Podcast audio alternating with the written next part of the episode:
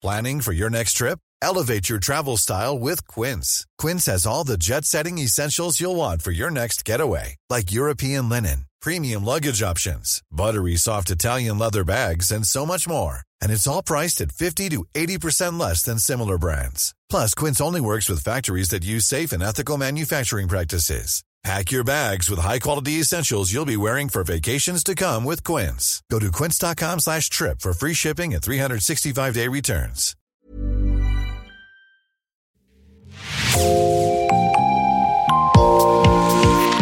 Bonjour et bienvenue dans Podcasting, l'actu dans la poche, le podcast quotidien d'actualité du Grand Sud-Ouest. Chaque jour, suivez-nous à la découverte de l'information régionale avec les journalistes et chroniqueurs du territoire. Je m'appelle Jean Berthelot de Lagleté et l'épisode du jour vous est présenté par Juliette Chénion de l'équipe Podcasting. Aujourd'hui dans Podcasting, nous découvrons le parcours de Marc Planus. Dans son dernier numéro, Junk Page a rencontré l'ancien footballeur pour évoquer sa reconversion. Le titre de cet entretien, Relance propre, et c'est vous qui l'avez écrit, Thibaut Klein. Bonjour. Bonjour. Vous êtes euh, pigiste à la rédaction de Junk Page et vous avez donc rencontré Marc Planus pour ce long entretien. Pour nos auditeurs et auditrices qui ne sont pas fans de football, rappelez-nous la, la première carrière de Marc Planus. Alors sa première euh, carrière, c'est celle d'un footballeur professionnel, donc c'est un, un ancien footballeur de 40 ans qui, a, qui s'est retiré en 2015. Entre-temps, il a passé euh, 17 ou 18 ans au Girondin de Bordeaux. Donc c'est un parcours un peu atypique dans le football moderne. C'est celle d'un joueur qui reste intégralement dans le même club. Donc c'est un Bordelais qui s'est donc formé dans son club, qui a passé euh, toute sa carrière jusqu'à devenir international. Il a connu la, la triste Coupe du Monde 2010. Et donc là, c'était l'occasion de revenir euh, un petit peu sur euh, ben voilà son, son après-carrière, euh, quelques années après avoir euh, rangé les crampons. Vous l'avez donc rencontré pour parler de cette deuxième vie. Vous avez choisi de le rencontrer au Chartron, un quartier de Bordeaux. Pourquoi, pourquoi ce lieu? Tout simplement parce que c'est le, un peu le, le, centre de sa vie. c'est là où il s'est installé. Donc c'est quelqu'un qui est né à Bordeaux, qui a, qui a grandi, qui ensuite s'est installé. dans l'interview, on raconte que c'est là où il a acheté son premier immeuble dans l'idée déjà de faire travailler un peu son imagination, dans l'idée de son de son métier d'après carrière de footballeur. C'est toujours bien quand on rencontre quelqu'un pour faire vraiment un portrait très centré voilà sur sa personnalité, de, de voir un petit peu dans les dans, son propre environnement, là où il a ses habitudes, là où il peut euh, bah déjà se sentir bien, parce que c'est déjà faut libérer un petit peu sa, sa, parole, et puis ensuite il peut plus facilement se raconter à travers un lieu qui, qui vient de parcourir il y, a, il y a quelques minutes par exemple. Si on le décrit un petit peu, ce lieu, il ressemble à, quoi? Alors la place des, Halles des Chartrons, c'est euh, bah, justement une place que la, mairie de Bordeaux veut, je crois, piétoniser bientôt. C'est une place très vivante de, de Bordeaux. Alors c'est moins euh, l'aspect euh, touristique, on va dire, proche du, ouais, du Grand Théâtre ou, du, ou de la rue Sainte-Catherine. C'est un quartier euh, peut-être un peu plus bordelot-bordelais, avec beaucoup d'habitués, des, des, grandes terrasses. Euh, quand justement on pointe le printemps, c'est très baigné de soleil, donc c'est très agréable. Euh, mais du coup, ça ça m'a rendu Marc Planus très détendu, et du coup, ça a fait un, un très bon moment, une super heure passée avec lui.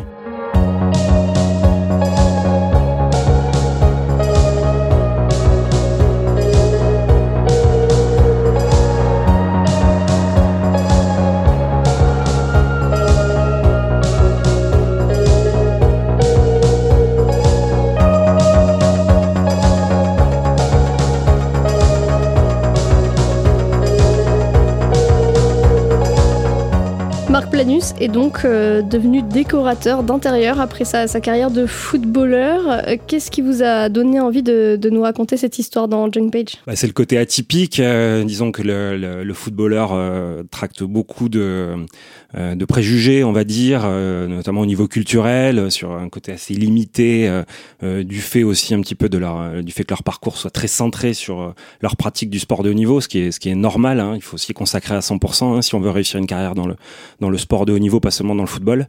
Et donc là, c'était voilà, c'était un, un domaine assez atypique et puis euh, pour lequel il y avait beaucoup de choses à dire. Et où finalement, mais je me suis aperçu qu'il n'avait pas tellement eu l'occasion de, de, de, de, le raconter parce que les journalistes sportifs ont tendance à rester un petit peu dans leur couloir. Et donc là, l'idée, c'était de, de, à travers ce biais, de tordre un petit peu ce, ce préjugé pour lui faire parler de, de ses goûts, comment ils ont grandi, comment ils se sont affirmés dans un environnement, voilà, dans le, football. Où, bon, ben, c'est pas forcément un, milieu dans lequel on, on, parle beaucoup de ça. Et donc là, c'était une occasion de revenir un petit peu, faire quelqu'un qu'on avait un peu oublié, parce que sept ans dans le sport, ça passe très très vite.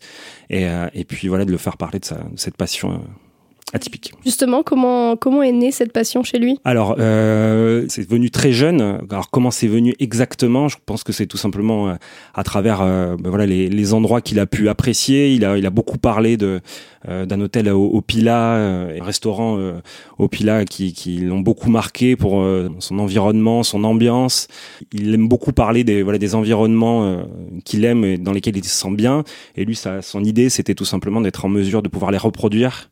Donc, pour ça, il a fallu qu'il s'affirme une, une culture. Euh, donc, il a, c'est quelqu'un qui a beaucoup voyagé durant les rares temps de pause que, que sa carrière pouvait lui, lui, autoriser. Et donc, du coup, bah, voilà, on a, on a un peu tiré le fil de, ce, voilà, de cette affirmation de, de cette passion. On la sent cette passion quand on échange avec lui? On la sent, oui, euh, notamment quand on la met en parallèle avec sa carrière de footballeur où finalement il a, il a très peu pu partager avec, euh, avec euh, ses collègues footballeurs avec qui il a passé énormément de temps. Voilà, il y a très peu de gens avec, les, avec qui il a pu partager cette passion. Aujourd'hui, il le fait bah, voilà, de manière beaucoup plus libérée. C'était pas quelqu'un qui était très euh, à l'aise avec les médias. Moi, j'ai souvenir de conférences de presse dans les entrailles du stade où quelqu'un d'un peu un peu nerveux, un peu tendu. Euh, et puis en fait, on se rend compte que sa passion du football a été supplantée par celle de l'architecture. Donc en fait, c'est quelqu'un qui avait un peu, euh, sur la fin de sa carrière, qui était moins à fond, moins passionné par sa carrière de footballeur et du coup qui ne pouvait pas vraiment parler de ce qu'il de ce qu'il animait. Et là, ça a été vraiment le cas. Oui, c'était une heure très très riche.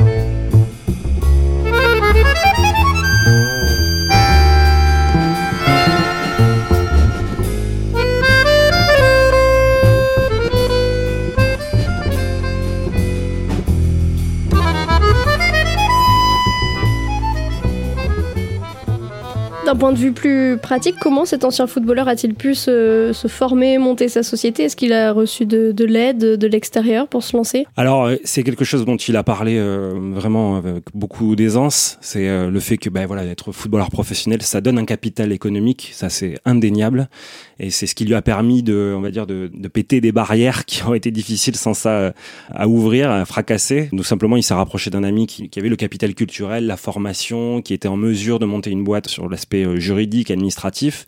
Lui, il avait l'envie, il avait la passion, il avait les idées, il avait, euh, voilà, comme il dit, euh, dans les avions, quand il allait jouer avec les Girondins à droite, à gauche, en Europe, lui, il avait toujours son critérium, sa règle. Donc lui, il avait l'aspect pratique et il avait l'envie de créer des choses. Après, tout le reste, bah, bah, il s'est formé sur le tas, hein, tout simplement.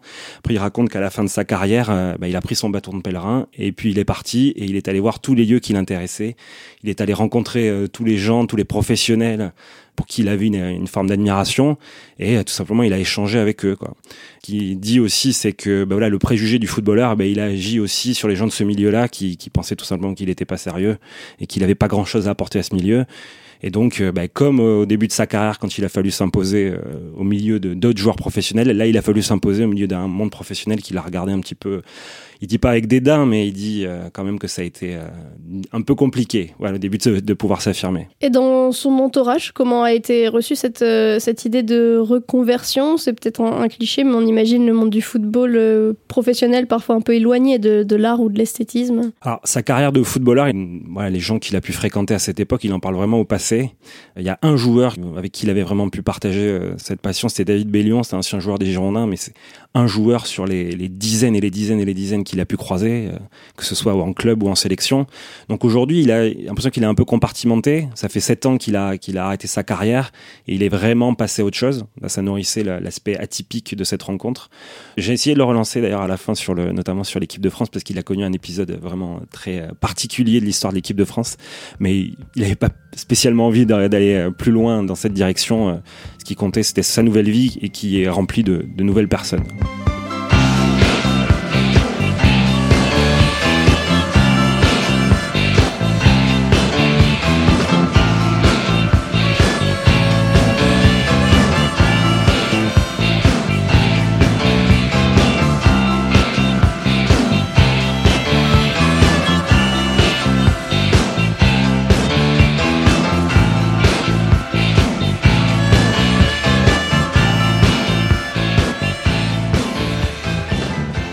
Question de la reconversion chez les sportifs euh, de haut niveau, elle, est cruciale. Marc Planus a réussi, mais tout le monde n'y parvient pas non plus. Il y, a des exemples de fiasco. La vie d'un footballeur professionnel, c'est quelque chose qui est très peu commun. Alors il y a une réalité euh, souvent socio-économique qui est très divers. C'est vraiment, pour le coup, là, un milieu qui représente la France dans toute sa diversité. Aujourd'hui, il y a beaucoup d'argent qui arrive tout d'un coup. C'est pas, pas facile à gérer. Ce qu'il dit aussi, c'est que hum, il prend la, métaphore de la machine à laver, c'est-à-dire quand on rentre dans, le monde du, sport pro et notamment le sport collectif comme le football, ben, en fait, on est guidé à chaque pas. On, ne prend plus tellement ses décisions. La vie est minutée, elle est gérée par d'autres.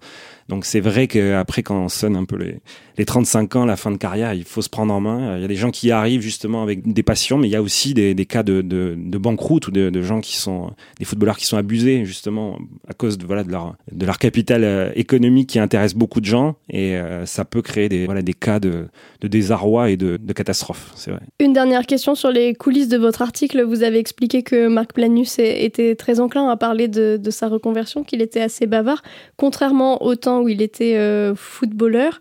Les journalistes sportifs sont souvent confrontés à, des éléments de langage aussi de la part des footballeurs, une communication euh, un peu difficile. Euh, C'est un réflexe, on a l'impression que Marc Planus a gardé que justement quand vous avez évoqué cette, cet épisode de, de Naïsna, la Coupe du Monde 2010 en Afrique du Sud, où, les joueurs, si on résume, n'ont pas voulu descendre du bus. Bah, Naïsna, c'était il y a 12 ans, mais on était déjà à l'époque de l'emballement médiatique total pour la moindre péripétie de vie de groupe qui finalement est-ce que ces péripéties ne concernaient pas que ces, joueurs, ces 23 joueurs? On avait l'impression que c'était l'histoire de 65 millions de personnes. On se rappelle voilà des, répercussions au niveau du, du, gouvernement, des déclarations de ministres. Enfin, ça, ça avait été incroyable.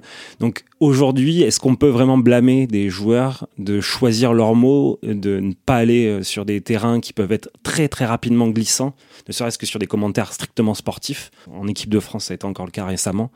Donc, est-ce qu'on peut les blâmer, sachant que ben, c'est pas ça leur vie professionnelle? Leur vie professionnelle, c'est d'être des sportifs de haut niveau, c'est pas tellement d'être capable de s'exprimer. Et c'est là où, en même temps, le travail du journaliste est intéressant. C'est comment faire pour faire passer une parole un peu neuve, un peu personnelle, enfin casser des préjugés euh, sur euh, dans lesquels eux-mêmes s'enferment parce qu'ils ont l'impression de ne pas être autre chose que des footballeurs. C'est vrai que oui, il n'avait pas spécialement envie de parler du foot, mais au final, est-ce que moi j'avais spécialement envie de qu'il s'exprime là-dessus? Non, ce qui compte aujourd'hui, c'était sa nouvelle vie et, et sa sa nouvelle carrière. Merci Thibaut Klein. Votre entretien avec Marc Planus est à lire dans le dernier numéro de Junk Page, numéro du mois de mai, et en ligne. Je rappelle le titre de votre article Relance propre. Merci Juliette Chénion. C'est la fin de cet épisode de podcasting. Production Anne-Charlotte Delange, Juliette Chénion, Clara Echari, Myrène Garay-Coetchea, Mathilde Leleuil et Marion Ruot. Iconographie Magali Marico. Programmation musicale Gabriel Taïeb et réalisation Olivier Duval. Si vous aimez podcasting, le podcast quotidien d'actualité du Grand Sud-Ouest, n'hésitez pas à vous abonner, à liker à partager nos publications. Retrouvez-nous chaque jour à 16h30 sur notre site et sur nos réseaux sociaux, ainsi que sur ceux des médias indépendants de la région qui sont nos partenaires. Retrouvez-nous aussi sur toutes les plateformes d'écoute, dont Spotify, Deezer, Apple Podcast ou Google Podcast. Podcasting, c'est l'actu dans la poche.